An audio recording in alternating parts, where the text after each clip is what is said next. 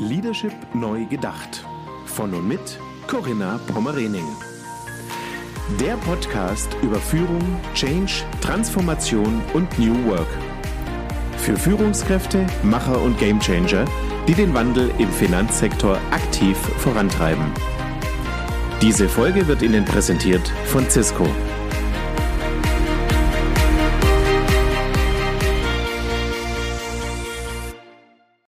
Herzlich willkommen zu meinem Podcast Leadership Neu Gedacht. Mein Name ist Corinna Pomorening. Mein heutiger Gast ist Vorstandsvorsitzender der Rheingauer Volksbank, zudem Vorstand der Rheingauer Volksbank Stiftung sowie der Stiftung Nachhaltiger Rheingau und Gesellschafter der Rheingauer Winzerbedarf. Davor war er Direktor im Firmenkundengeschäft der DZ Bank AG sowie im Vorstand der BAG Bankaktiengesellschaft in Hamm. Der diplomierte Betriebswirt und erfahrene Banker sitzt außerdem in Ausschüssen wie Markt und Produkte und Marketingfonds des Genossenschaftsverbandes, ist Mitglied des Lenkungsausschusses Nachhaltige Finanzen des BVR, also Bundesverband der Deutschen Volksbanken und Raiffeisenbanken, sowie der Vollversammlung IHK Wiesbaden. Er ist auch Mitglied im Beirat der Gründungsfabrik Rheingau und der VR Ventures Management GmbH. Ja, ich sage ganz herzlich willkommen. Schön, dass du da bist, lieber Andreas Zeiselmeier. Ja, vielen Dank, liebe Corinna, dass ich dabei sein darf. Freut mich. Ja, ich freue mich sehr, dass du dir die Zeit nimmst und dass das jetzt so zustande gekommen ist. Vielen Dank. Andreas, ich möchte ganz kurz unseren Zuhörenden erklären, warum wir uns duzen. Also es ist jetzt nicht so, dass wir uns schon seit 25 Jahren kennen, sondern ich würde sagen vom Gefühl seit fünf äh, Wochen. Wir haben uns in der Form kennengelernt, dass ich dich kontaktiert habe nach einem ganz spannenden Artikel in der BI. Das war die Ausgabe August. Da ging es um den CO2-Fußabdruck und das um das Tool vom DG Verlag. Und wir kamen so ins Gespräch und du fragtest dann natürlich auch zu Beginn, ähm, wie mein Nachname ausgesprochen wird. Und irgendwie kam er so ein bisschen ins Stolpern und habe ich gesagt, wir können auch gerne das übers Du abbilden, dann ist es vielleicht einfacher. Also so hat sich das einfach ergeben. Ähm, wir haben in dem Zusammenhang ja auch mit über den Podcast mit Dr. Marco Kern gesprochen. Da ging es ja auch um das Du. Und ja, für dich war das einfach äh, relativ simpel, dann zu sagen, okay, dann, dann reduzieren wir das jetzt an der Stelle und sprechen uns mit dem Du an. Das vielleicht so als Erklärung vorweg. Ja, danke schön dafür, für dein Vertrauen und dass du gesagt hast, du stehst gerne zur Verfügung, mit mir über dieses spannende Thema nachhaltige Finanzen oder speziell auch Nachhaltigkeit in der Rheingauer Volksbank zu sprechen. Den Artikel, den verlinken wir vielleicht auch oder wenn das möglich ist zu der Bankinformation, dass das der ein oder andere dann auch vielleicht nochmal nachlesen kann ähm, wirklich höchst interessant, wie ihr euch auch jetzt diesem Thema Nachhaltigkeit in den letzten Jahren schon ja gewidmet habt und was ihr dort auch in die Wege geleitet habt. Und für mich sah das so aus, dass ihr auch einfach diesen Weg gegangen seid und da auch ganz mutig wart. Und vielleicht können wir auch so ein bisschen mobilisieren, anderen äh, Banken oder auch regionalen Sparkassen Mut machen, ja einfach mit den ersten Schritten anzufangen. Und ja, Andreas, lass uns darüber sprechen. Seit wann zählt denn überhaupt Nachhaltigkeit zu diesen wichtigen strategischen Zukunftsthemen in der Rheingauer Volksbank? Naja, also im Prinzip seit 1862, da wurde man nämlich gegründet. Äh, Nachhaltigkeit findet sich fundamental in unserer Herkunftsidee der Genossenschaftlichkeit äh, wieder. Und das heißt für uns, für die Rheingauer Volksbank, Nachhaltigkeit liegt in unseren Wurzeln und äh, das hat seither auch regelmäßig in strategischen Entscheidungen maßgeblichen Einfluss gehabt. Aber zugegeben, das bewusste und das systematische Befassen hat erst in den letzten Jahren an Fahrt aufgenommen das hat auch etwas mit der zunehmenden Dringlichkeit und der geschärften Achtsamkeit äh, von uns allen zu tun. Ja, ja. gerade in den letzten, ich würde mal behaupten, so anderthalb oder zwei Jahren ist es ja massiv ähm, wirklich präsent geworden in der Öffentlichkeit. Die Diskussionen in den Medien haben ja auch zugenommen und letztendlich Fridays for Future haben da auch ähm, ja eine Teilverantwortung, dass wir da alle, alle jetzt eine andere Wahrnehmung, wie du gerade gesagt hast, eine andere Achtsamkeit auch haben als ihr euch so diesen Themen dann äh, angenommen habt, gab es dazu ein freiwilliges, proaktives Commitment auf Management-Ebene? kam der Druck eher in Form von veränderter Kundennachfrage, also dass es wirklich dann auch die Gesellschaft, die Kunden bei euch vor Ort gefordert haben? Oder war es vielleicht doch die Regulatorik, die auch diese nachhaltige Ausrichtung vorangetrieben hat? Wie würdest du das beurteilen? Auch aus deiner Vorstandsperspektive natürlich. Mhm. Ja, nun, also zunächst, wir empfinden es nicht als Druck, wenn sich die Bedürfnisse und Anforderungen unserer Kunden verändern. Wir sind ja gewollt sehr nah an unseren Kunden dran und nehmen deren Hinweise sehr gerne an und entwickeln uns dadurch auch äh, ja gemeinsam weiter. Und selbstverständlich spüren wir auch äh, bei der Regulatorik einen zunehmenden Fokus auf das Thema Nachhaltigkeit. Äh, die globale Entwicklung erfordert ja auch ein rasches, äh, konsequentes und vor allem auch zielgerichtetes äh, Handeln aller Akteure aus Politik, Verwaltung und Realwirtschaft, aber natürlich auch von der Finanzwirtschaft. Und insgesamt also, nein, der Impuls kam nicht von außen, sondern vielmehr aus der eigenen mhm. Erkenntnis. Umso besser für einen solch wichtigen Prozess oder für so ein Projekt, wenn man so will, dass da einfach auch ja proaktiv diese Erkenntnis ja von innen heraus dann auch kommt, ist ja dann eine ganz andere Bereitschaft und Motivation da. Spannend, das so zu hören. Andreas, ähm, warum ist denn auch Klimaschutz speziell für euch als regionale Bank so wichtig? Warum habt ihr das so hoch priorisiert? Das liegt äh, sicherlich auch an der besonderen Region des Rheingaus, denn der Rheingau lebt in vielerlei Hinsicht von seiner Natur, sei es im Weinbau oder auch im Tourismus. Und auch hier spüren wir den Klimawandel äh, ganz erheblich. Äh, und die schrecklichen Bilder und furchtbaren Verluste aus der Partnerregion A legen den Finger ja auch nochmal zusätzlich in die Wunde. Und wir verstehen den sorgfältigen Umgang mit der Natur als zwingend für eine gemeinsame Perspektive in der Zukunft. Und du hast mich nach dem Management-Team gefragt. Ja, es ist in der Tat so, das Thema Nachhaltigkeit beschäftigt jede Führungskraft, jeder will da mitwirken. Das gilt aber auch für die Mitarbeiter, die regelmäßig sehr wertvolle Impulse geben. Und das alles ist ein freiwilliges ein gewachsenes Bedürfnis im Team und das erfüllt mich schon auch ein wenig mit Stolz. Mhm. Ja, das ist, glaube ich, dann auch berechtigt. Schön, dass das so ist. Andreas, mit welchen konkreten Maßnahmen hat die Rheingauer Volksbank bereits versucht, das Klima oder auch äh, andere Themen wie Artenvielfalt etc. dann auch zu schützen?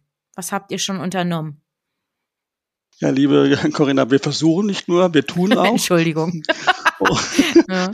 Und äh, ja, dabei gilt äh, Vermeidung äh, Vorsubstitution und Kompensation. Alles, was ersatzlos gestrichen werden kann, ist natürlich besser, als es durch klimaschonende Alternativen zu ersetzen. Und äh, wenn dann CO2-Emissionen eben unvermeidbar sind, dann setzen wir verstärkt auf äh, Kompensation. Was wir machen, unter anderem wir reduzieren Autofahrten, indem wir zum Beispiel Wunscharbeitsplätze anbieten, also dass die Mitarbeiterin, der Mitarbeiter sich aussuchen kann, arbeitet in der Zentrale oder in irgendeiner Filiale.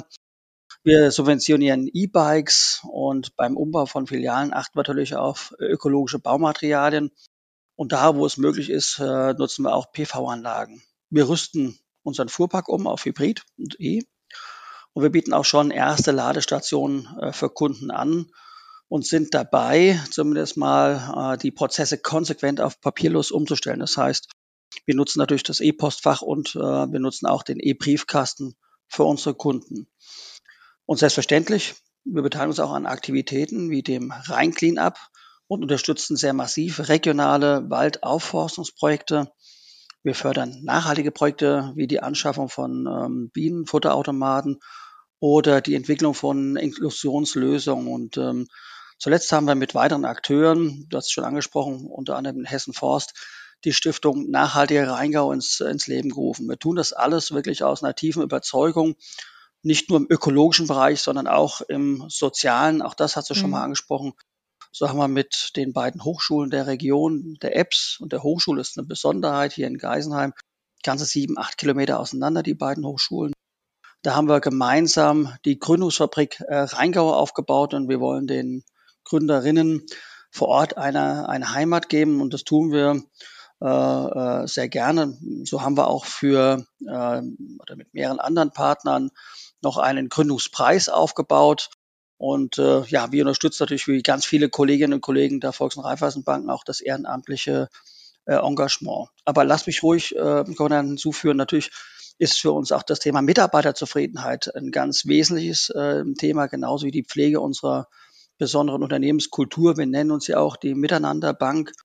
Und klar ist auch, wir achten auch darauf, dass wir unsere ökonomischen Ziele erreichen. Wir wollen mit unseren finanziellen Ressourcen sinnvoll umgehen und langfristig unsere Zukunft als Bank der Rheingauer sichern. Und so haben wir jetzt zuletzt einen eigenen Innovationsbereich aufgebaut und auch einen Stabsbereich Personal- und Organisationsentwicklung.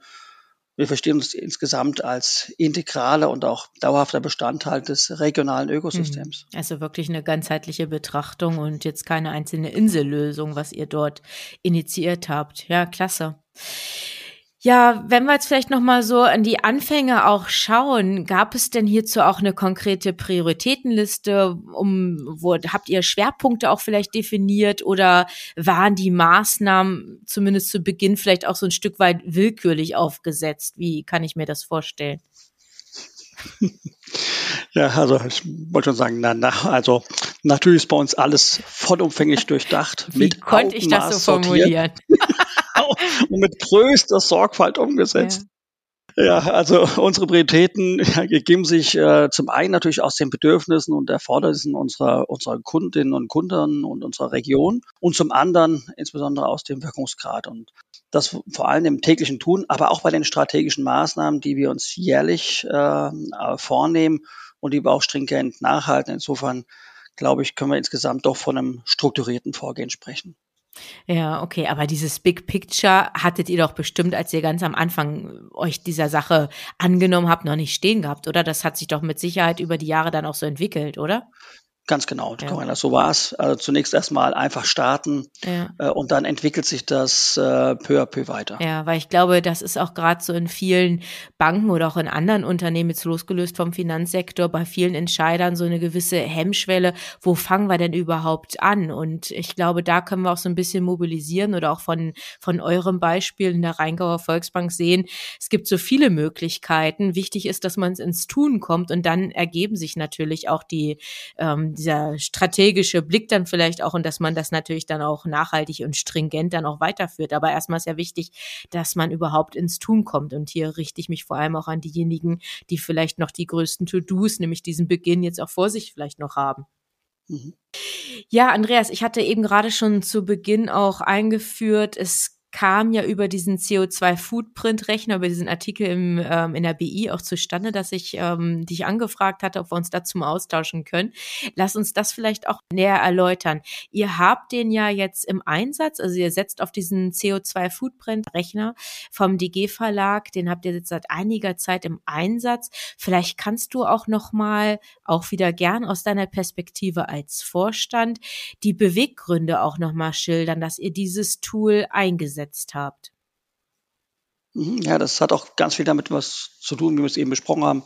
Wie nähert man sich äh, so einem mhm. Thema? Ne? Zunächst erstmal äh, mit der spontanen Entscheidung, ja, wir gehen das jetzt äh, konsequent an und dann mit einzelnen kleineren Maßnahmen und dann fängt man an, doch etwas strategischer zu denken.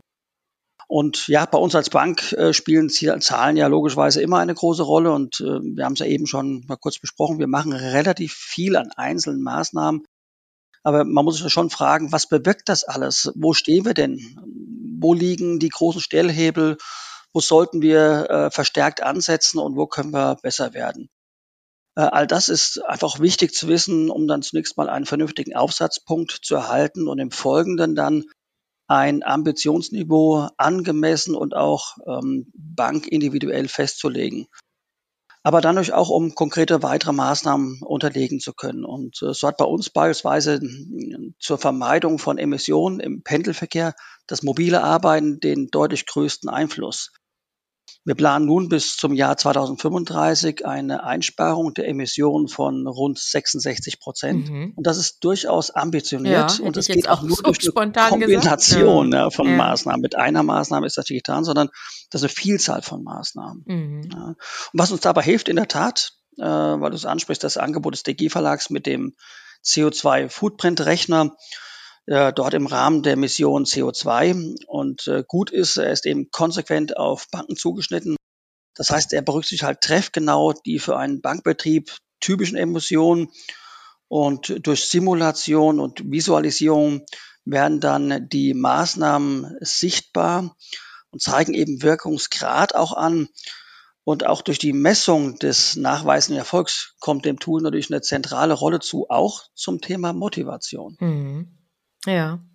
Ja, gehen wir gleich nochmal drauf ein. Also spannend, vielleicht nochmal so als Ergänzung. Es gibt ja viele CO2-Rechner, diese ja, Tools, die genau diesen Fußabdruck, den CO2-Fußabdruck dann berechnen. Aber es macht natürlich einen Unterschied, ob die Emissionstreiber in einem Industrieunternehmen analysiert werden in einem Privathaushalt oder in einer Bank. Also von daher müssen wir schon ganz klar sagen, hier gibt es einfach spezialisierte Tools und da gehört sicherlich der vom DG Verlag auch dazu, der genau dann da ansetzt und mit ganz individuellen Parametern das Ganze dann auch berechnet. Andreas, ging es denn darum, die Nachhaltigkeitsmaßnahmen bzw. deren Wirksamkeit wirklich so zu messen oder auch wirklich eher darum, um intern bei Führungskräften und Mitarbeitern dieses Bewusstsein für Nachhaltigkeitsthemen zu stärken? Oder war es auch eine Kombination? Wie würdest du es beschreiben? Ja, also zu Beginn ging es sicherlich vor allem darum, unser Wissen und unsere Maßnahmen mit Zahlen zu unterfüttern. Dass das Bewusstsein für Nachhaltigkeitsthemen dadurch gestärkt wird, ist natürlich ein höchst erwünschter Nebeneffekt. Und ähm, ja, ich kann aber auch berichten, äh, dass das Tool auch schonungslos die Herausforderungen offenlegt. Und das sind bei uns beispielsweise der Sitz im ländlichen Raum mit einem sehr begrenzten ÖPNV, aber auch unsere extrem hohen Wachstumsraten, die einerseits natürlich toll sind, auf der anderen Seite aber natürlich wieder unseren CO2-Fußabdruck belasten.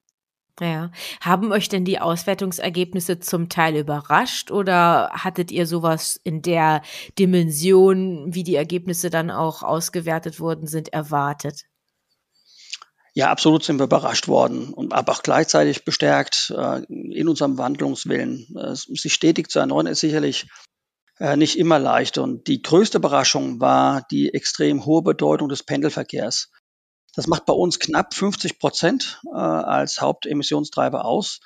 Und das, und das war ja das Überraschende, obwohl ja die allermeisten Beschäftigten aus der Region kommen und die Fahrtwege von daher gesehen entsprechend kurz sind. Den Verbrauch von Papier und äh, Strom haben wir dagegen am Anfang viel zu hoch eingeschätzt. Mhm. Und äh, wir haben mal geguckt, was können wir tun. Und bei der Umstellung äh, der Flotte zu 100 Prozent auf E und Hybrid und der Aussicht, dass äh, etwa 50 Prozent unserer Kolleginnen und Kollegen irgendwann auf E-Fahrzeuge umstellen. Das führt bei uns schon zu einer Reduzierung der Emissionen um rund äh, 20 Prozent. Und wenn wir dann noch bei den Dienstfahrten möglichst diese vermeiden, haben wir einen ähnlichen Effekt, den wir erzielen können. Und noch eine Erkenntnis war, und ich hatte es schon erwähnt, ohne den Hebel des mobilen Arbeitens, und das ist ja etwas, das erst jetzt hochkam, wird es kaum möglich sein, sich sein, sich als nachhaltiges Unternehmen aufzustellen.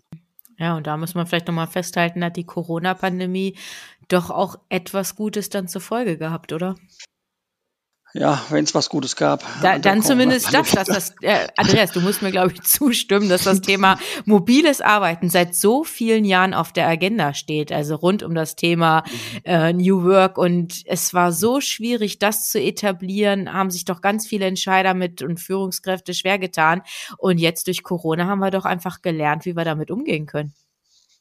Äh, absolut. Und das muss ich auch für mich eingestehen. Auch ich persönlich hatte damit durchaus so meine Anlaufschwierigkeiten und äh, Vorstellungen führen äh, mit mob mobilen Arbeiten aus der Distanz heraus.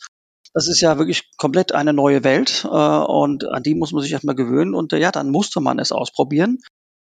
Äh, und man musste mutig werden und äh, hat dann festgestellt, ähm, ja, in der Tat, es funktioniert bei uns. Wir haben inzwischen schon eine Betriebsvereinbarung und äh, bei uns können die Mitarbeiterinnen und Mitarbeiter bis zu 50 Prozent mobil arbeiten. Zu mehr wollten wir uns noch nicht durchringen, weil wir natürlich auch Angst haben, ein Stück weit oder Bedenken haben, dass sich das dann auf unsere doch besondere Kultur, wir haben ja im Claim nah direkt persönlich dann noch auswirkt. Aber ja, der Mut war da und er hat sich bezahlt gemacht und hilft uns jetzt wirklich äh, enorm dann auch beim Thema CO2-Reduzierung und Nachhaltigkeit. Ja, da saßen wir alle in einem Boot. Wir mussten das alle lernen. Vom Vorstand bis zum Azubi oder ob jetzt ihr als Angestellte oder ich auf der anderen Seite als Freiberuflerin, wir hatten alle diese mhm. Aufgabe, uns mit diesem neuen Arbeitsumfeld und ja, mit dem Thema der virtuellen Teamsitzung beispielsweise dann auseinanderzusetzen und hier auch dazu zu lernen. Ja, und es ist natürlich ein Abwägen jetzt in dieser Zeit, wo wir uns wieder persönlich treffen können. Was macht noch Sinn? Welche Dienstfahrten nehmen wir bewusst in Kauf? Welche lassen sich nicht vermeiden? Und wann brauchen wir auch ganz gezielt den physischen Austausch? Du hattest ja vorhin gesagt, ihr habt ja auch das mhm. Thema Innovation hochgeschrieben. Ähm, ich glaube, alle, die im Bereich Innovation, Kreativprozessen oder auch Transformationsprozessen arbeiten, man braucht dann auch den Raum und den persönlichen Kontakt um die Diskussion zu führen. Ja, und das lässt sich nicht alles durch virtuelle Konferenzen abbilden. Das ist so. Das kann ich nur bestätigen. Vielleicht auch jetzt nochmal so den Blick auf eure Kunden, das wird mich mal interessieren. Wie honorieren denn die Kunden bei euch in der Region die Initiativen, die ihr aufgestellt habt, die ja auch jetzt schon eine ganze Weile, glaube ich, am Markt dann auch spürbar sind oder wahrnehmbar sind? Konntet ihr vielleicht sogar Neukunden für euch gewinnen? Ja, ähm, einige Aktivitäten sind dadurch nicht spürbar. Andere im Bereich, insbesondere im Bereich des Umweltschutzes, nehmen wir mal das Thema Aufforstung von Kahlflächen. Hier im Rheingau ein Riesenthema. Bei uns im Wald, wir hatten ja erst den Windbruch, dann hatten wir Trockenheit, jetzt kommt der Borkenkäfer dazu. Diese Aktivitäten, die wir da betreiben, die sind natürlich im höchsten Maße sichtbar und da merken wir schon im persönlichen Gespräch, aber vor allem auch im Social Media äh, bekommen wir unglaublich viel, viel positive Resonanz äh, und da wir uns ja an den Bedürfnissen unserer Kunden orientieren, fühlen diese sich ja auch durch die Initiativen dann auch persönlich angesprochen, geben uns oftmals übrigens auch neue, wirklich kreative Ideen. Oh, schön. Und auch beim Gründerpreis, äh, da haben wir ja eine Verleihung gemacht und da gab es auch eine tolle Resonanz, sowohl auf der einen Seite von den GründerInnen als auch bei den Zuschauern. Und wir haben dann spontan noch einen Sonderpreis rausgegeben für besonders gesellschaftspolitisches Engagement. Und da kann ich sagen, das war ein äh, toller Erfolg, nicht nur eben in der Säule äh, des Umweltschutzes und äh, der Ökologie, sondern auch im sozialen Bereich. Und du hast nach Kunden gefragt und für uns ist ja wichtig, äh, die Mitglieder. Ja, äh, genau. Für uns sind Mitgliedschaften ja so eine Art Spiegel unserer Reputation. Mhm. Und die haben wir in den letzten Jahren massiv zugelegt. Also wir haben in den letzten fünf Jahren netto mehr als 2000 neue Kunden begrüßen dürfen und das ist schon ein tolles Toll, emotionales ja. Zeichen der ja, Zugehörigkeit. Und wir haben im Jahr 2018 war das, haben wir angefangen, uns darauf äh, zu konzentrieren und äh, da haben wir Geschäftsguthaben damals gehabt von 4 Millionen Euro und heute sind wir bei 35 Millionen Euro. Also ist schon ein tolles Signal, ja, und das spielt schon alles oder es zahlt schon ein drauf. Ja, tolle Entwicklung. Schön. Mhm. Ist ja dann auch wirklich, ja, eine tolle Anerkennung, wenn man das dann auch so gespiegelt bekommt und man auch einfach weiß, ähm, man macht es nicht nur aus betriebswirtschaftlichen und nachhaltigen Gründen, sondern man hat ja wirklich das direkte Feedback eins zu eins dann auch von den Kunden. Also besser kann es ja dann auch nicht sein. Na, die Kunden haben, Corinna, ein extrem gutes Gefühl dafür. Ja, genau.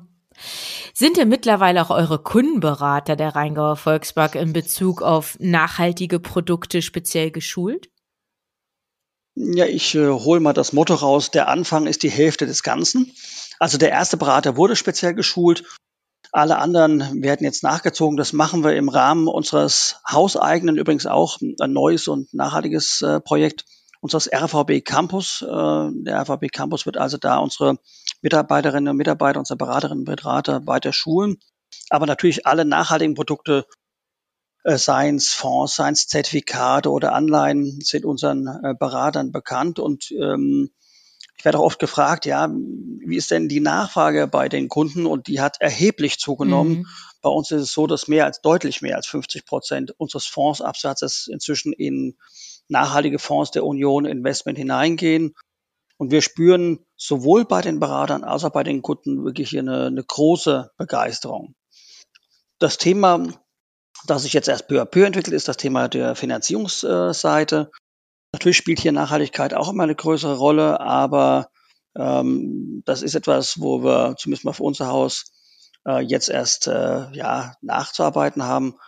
Aber natürlich ist es ein absolutes Muss, um diese sogenannten Stranded Assets äh, zu vermeiden, also Vermögen, das mit dauerhaften Verlusten belegt ist, aber auch um Reputationsrisiken zu vermeiden. Und jetzt gar nicht so negativ darstellen. Auf der anderen Seite, auf der positiven Seite, sehen wir hier natürlich große Geschäftschancen bei der Finanzierung von nachhaltigen Investitionen, äh, insbesondere auch beim Bereich der erneuerbaren Energien. Hm. Ja, ja, genau.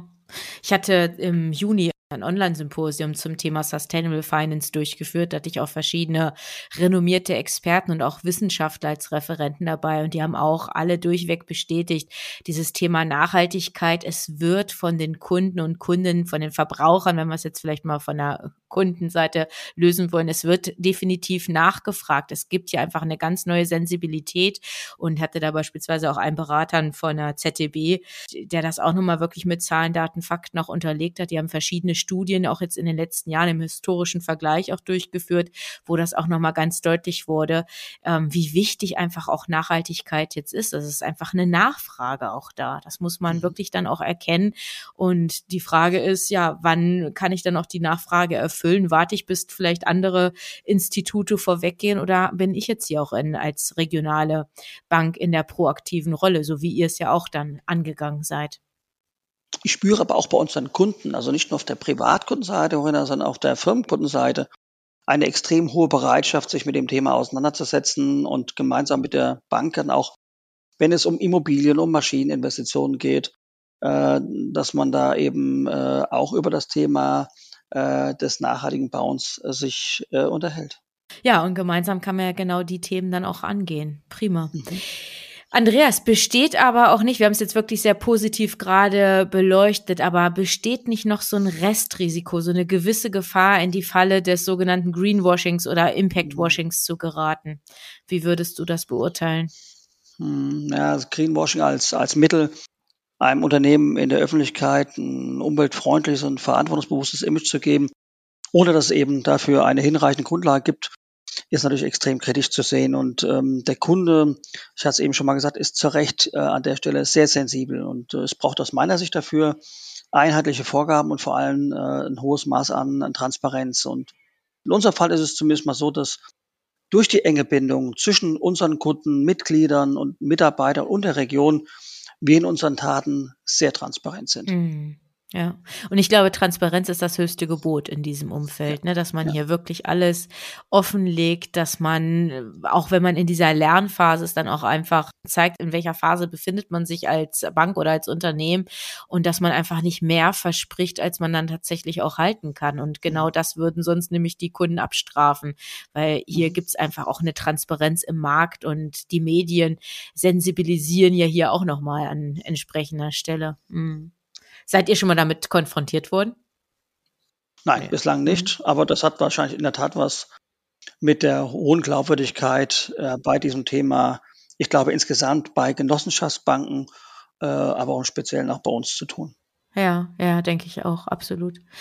Andreas, Spezialinstitute wie zum Beispiel die Nachhaltigkeitsbanken, die haben ja seit über Jahrzehnten jetzt Erfahrung gesammelt, sich ja entsprechendes Know-how auch aufgebaut. Kann denn hier eine regionale Volksbank oder schauen wir vielleicht auch mal zu den Kollegen rüber, zu den Sparkassen, können die genauso nachhaltig agieren wie eine beispielsweise GLS Bank oder Triodos Bank oder müssen hier Abstufungen berücksichtigt werden?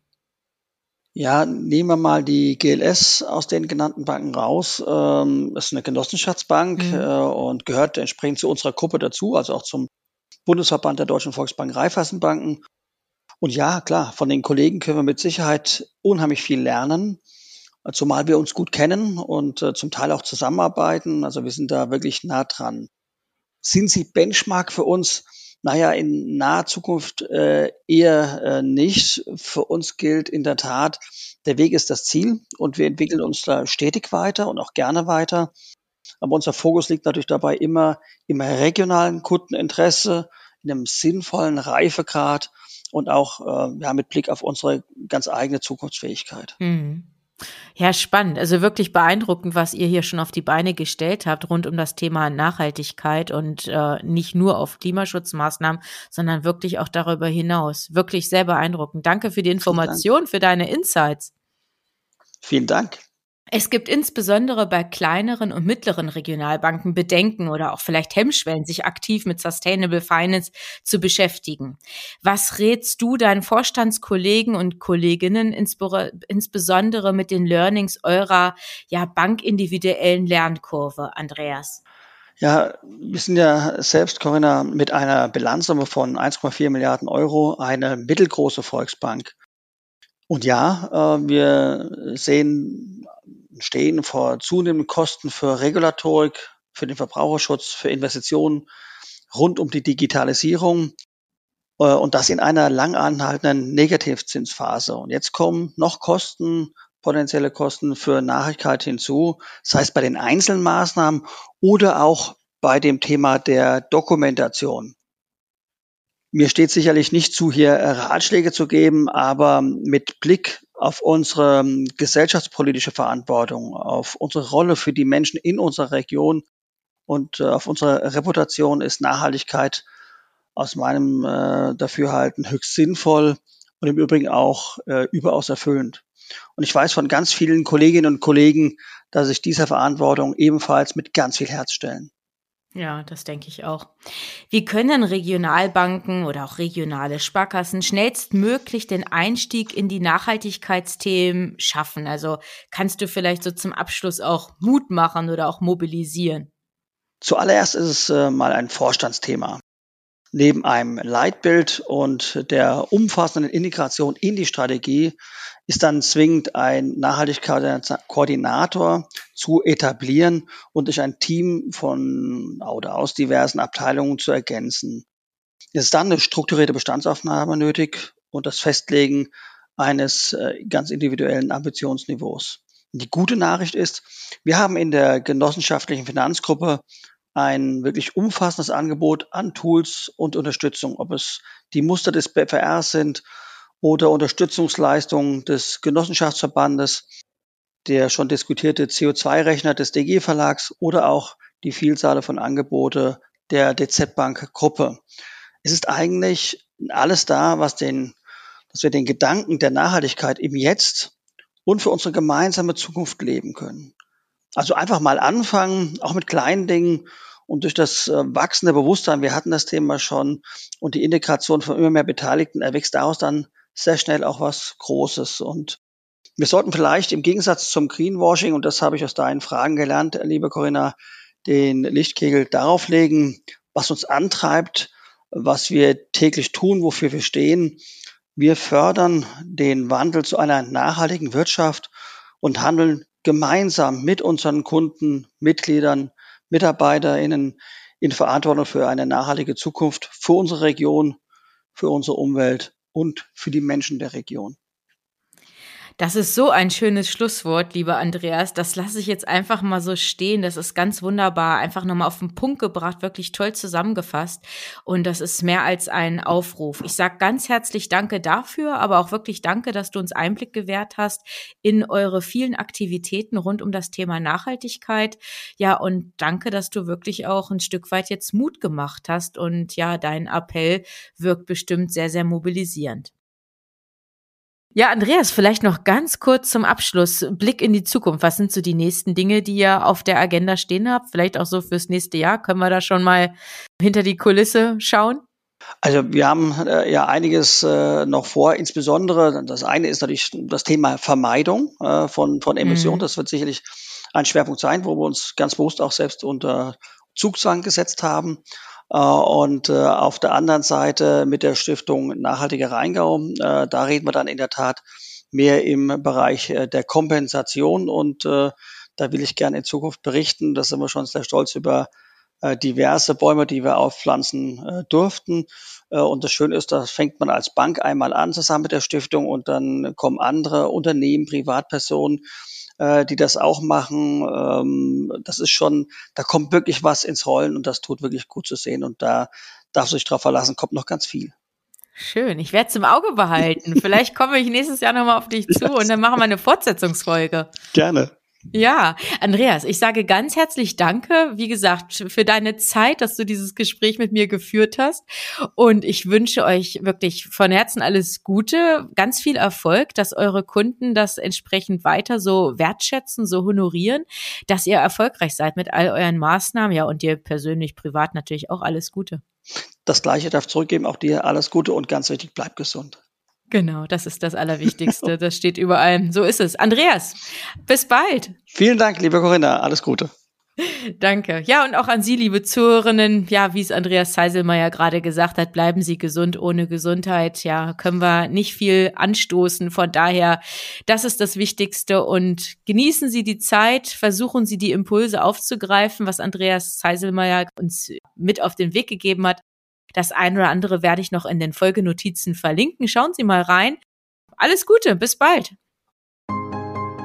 Wie sind Ihre Erfahrungen zu dem Thema in dieser Episode? Schreiben Sie gerne eine E-Mail an mail@corinna-pommerening.de oder als Nachricht über LinkedIn oder Xing. Besuchen Sie auch sehr gerne die gleichnamige geschlossene Facebook-Gruppe von Corinna Pommerening und hören Sie wieder rein, wenn eine neue Folge von Leadership neu gedacht auf Sie wartet. Unterstützt von Cisco, Ihr Partner für die digitale Transformation im Finanzsektor.